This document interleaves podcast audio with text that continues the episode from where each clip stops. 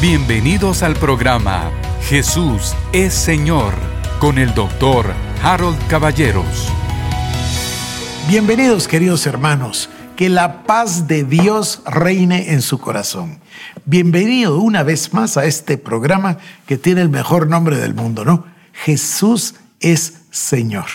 Toda la vida me ha perseguido esa convicción. Jesús es Señor de toda la creación. Jesús es Señor de todas las cosas.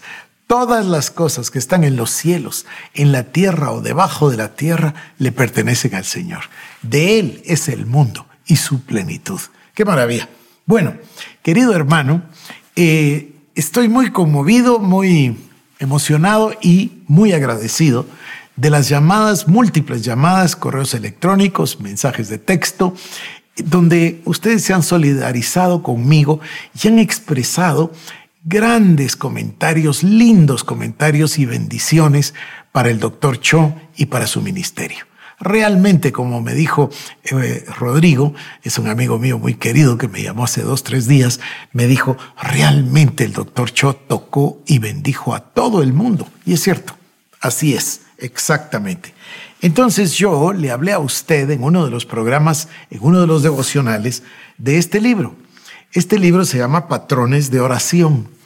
Mire, como lo ve, no es un libro enorme de tamaño, pero es profundo de significado. Y tiene varios capítulos. Uno de ellos es la oración poderosa a través del pacto de sangre, conceptos que ya conocemos, ¿no? Y luego habla de la oración de estilo libre, esa es la que la mayoría de personas realiza, la oración por tópicos o temas eh, precisos, y luego habla de la oración posicional y de la oración por ondas concéntricas o ripple effect. Yo le hablé de esta, es maravillosa. Ahora volví a leer el libro y me emocioné muchísimo con este particular capítulo. Dice él de que esto le ayudó muchísimo para las reuniones de la iglesia. Cuando la iglesia se reúne y nos cuenta también de las reuniones de oración en el estadio, eh, dice él, es, es difícil concentrar a las personas en orar una hora continua. Sin embargo, dice él, con esta oración de ondas concéntricas es muy fácil. Y pone un ejemplo que ya le ponía yo. Dice, comenzamos con lo más cerca y nos vamos retirando hacia lo más lejano. Lo más cerca, probablemente vamos a orar por nosotros mismos, nuestra relación con Dios y también seguramente nuestras necesidades. Después por la familia, por los que están cerca de nosotros, por nuestros amigos, por nuestros vecinos, por nuestro prójimo, por la ciudad en la que vivimos, por la nación, por los países alrededor, por los países en otros continentes y por la voluntad de Dios. Y entonces nos dice, yo ahora estaba recordándome de eso, ¿no? que eh, hacen un horario, solían hacer ahí en la iglesia, me imagino que todavía, y ponían todas estas razones. Y entonces, digamos que tenían 12 razones, determinaban 12 temas o 12 razones, 5 minutos cada tema y una persona que guiaba la oración. Entonces tenían 12 personas que se iban a suceder unos a los otros para orar por esas necesidades o ese particular segmento de la sociedad, de la iglesia, de lo que usted quiera. Es una cosa maravillosa, nosotros debemos hacerlo. Entonces, por ejemplo, a la primera persona le toca orar por nosotros, a la segunda persona por la familia, a la tercera persona por la sociedad. Entonces va a buscar los versículos adecuados, cada uno, y sus cinco minutos van a estar cargados de palabra y cuando terminemos los dos, las doce personas, vamos a haber orado una hora fervientemente. Este es uno de los sistemas de los que nos habla el doctor Cho en los patrones de oración. A mí me parece fantástico. Y también le quiero contar que yo lo uso a menudo. A veces hago la lista y a veces no hago la lista. Creo que es mejor hacer la lista y tener el reloj para mantenerse uno en tiempo. Pero yo le quiero decir que lo hago a menudo y considero un círculo a todos los que escuchan el devocional de la mañana. Y considero a otro círculo los que escuchan este programa de televisión o de Internet. Y considero a otro círculo los del discipulado virtual. Así que sepa que yo oro por ustedes y después oro por los que asisten el domingo a la iglesia, los que no asisten el domingo pero nos miran a través de Internet. En fin, yo aplico el sistema de las ondas concéntricas muy, muy a menudo. Es una forma de que no se nos olvide nada y también es una forma de mantenernos enfocados en la meta. Bueno, número dos. Este debe ser el libro más famoso del Dr. Cho, La Cuarta Dimensión. Así que este es el volumen 2, por cierto, este no es el volumen 1, es el volumen 2. Y yo tengo otro también, que no, no lo tengo acá en la mano, pero que tiene las, los dos volúmenes, el 1 y el 2. Pero el 1 es el clásico, es muy fácil de obtener, seguramente que usted lo puede escuchar en un audiolibro, lo puede ver en YouTube, es muy fácil de encontrar. Y si lo quiere leer también es muy fácil de comprarlo en una librería, La Cuarta Dimensión. Bueno. Es un tema apasionante. Él nos habla en la cuarta dimensión de su sanidad, de cómo fue sano, cómo se entregó a Cristo, cómo comenzó su ministerio. Pero llega a un punto que es el que quiero compartir con usted. Llega a un punto que se hizo famosísimo porque es una ilustración preciosa él dice que se puso a orarle a Dios y a clamarle a Dios y miraba que vivía en un cuarto muy pequeño, salía a ministrar a los miembros de la iglesia, salía a orar por los miembros, predicaba el domingo, pero vivía de una manera muy pobre. Y él se le ocurrió que necesitaba una bicicleta para ir a visitar a los miembros de la iglesia, para hacerlo más fácil. Y también tenía el deseo de tener un escritorio para poder preparar sus mensajes y una silla en que sentarse para poder estar al lado del escritorio. Entonces él, que tenía una fe renovada, estaba en ese primer amor, sirviendo a Dios con pasión, se puso a orar y le pidió a Dios una silla y una bicicleta y un escritorio. Y oró y oró y oró y oró y vio pasar los días y las semanas y los meses y no había ni bicicleta, ni había silla, ni había escritorio. Su fe decayó, su semblante decayó, él sufrió y volvió a regresar delante de Dios a buscar su rostro y decir, Padre, ¿Qué es lo que estoy haciendo mal? ¿Por qué no me contestas, Señor? ¿Por qué no me quieres dar un escritorio o una silla o una bicicleta? Aquí viene el poder de la ilustración nos hace ver que el Espíritu Santo le habló y le dijo, hay muchas bicicletas, pero nunca me has dicho cuál quieres. Hay muchos escritorios, pero no sé cuál es el que tú deseas. Hay muchas sillas, pero no tengo idea de cuál es la que necesitas. Y esa verdad penetró en su corazón y dijo, ¿con qué razón hay tantos miles y miles y miles de cristianos que nunca obtienen respuesta para sus oraciones? Recuerdo haberlo escuchado y seguramente leído que él decía, hay más de diez mil bendiciones en la Biblia. Sí, dice, y hay personas que dicen, Señor, bendíceme, Señor, bendíceme, pero ni siquiera se tomaron el trabajo de averiguar cuáles bendiciones o de saber qué es lo que Dios tiene para ellos o de escoger una. Entonces él aprendió este punto. Y por cierto que lo llamaba clear cut goal, así lo llamaba, una meta precisa. Uy, cuántas veces escuché yo esa frase de los labios del doctor Cho. Él decía, aún para orar necesitas ser preciso.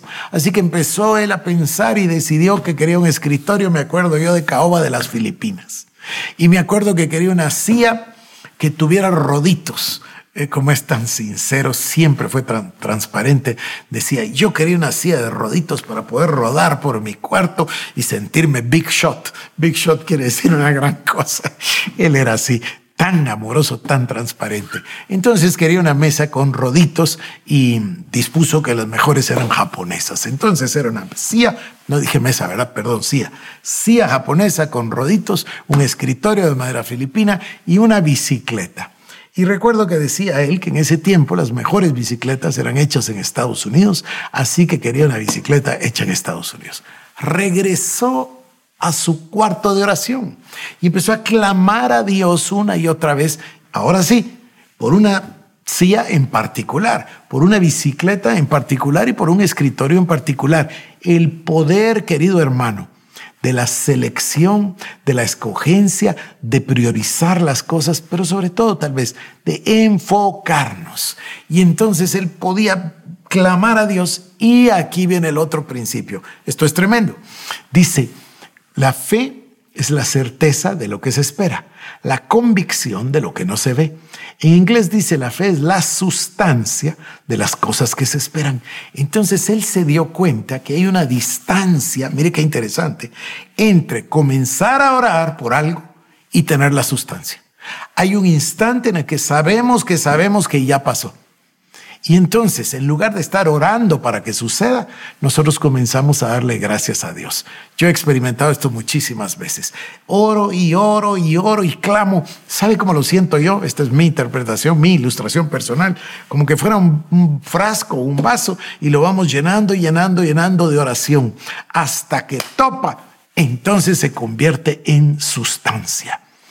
¿Cuánto tiempo pasa? No lo sé. El mismo recuerdo que decía, puede pasar un día, una semana, un año, eso no lo sé. Depende de nuestro corazón hasta que obtengamos la certeza, la convicción de lo que no se ve, la sustancia de lo que se espera o la certeza de lo que se espera y la convicción de lo que aún no vemos con nuestros ojos.